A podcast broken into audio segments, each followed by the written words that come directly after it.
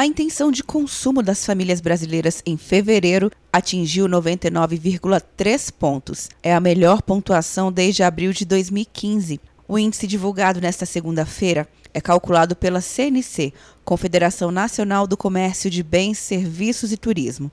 De acordo com a economista da CNC, Catarina Carneiro da Silva, contribuíram para o resultado a redução do desemprego, o aumento das contratações líquidas e a inflação baixa. A taxa de desemprego está reduzindo aos poucos, dando mais credibilidade, a atividade econômica está se recuperando, as estimativas estão mais positivas do que foram para 2019 e, além disso, o acesso ao crédito também está aumentando, foi o que mais aumentou esse mês.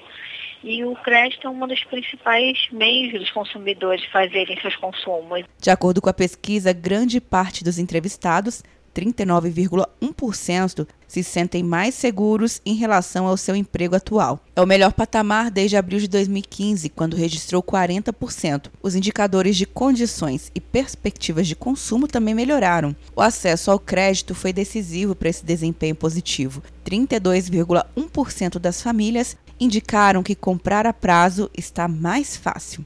Atenção, você que fez o Enem! Sua nota pode valer uma bolsa de estudos de até 100% para os cursos de graduação à distância da Uninter.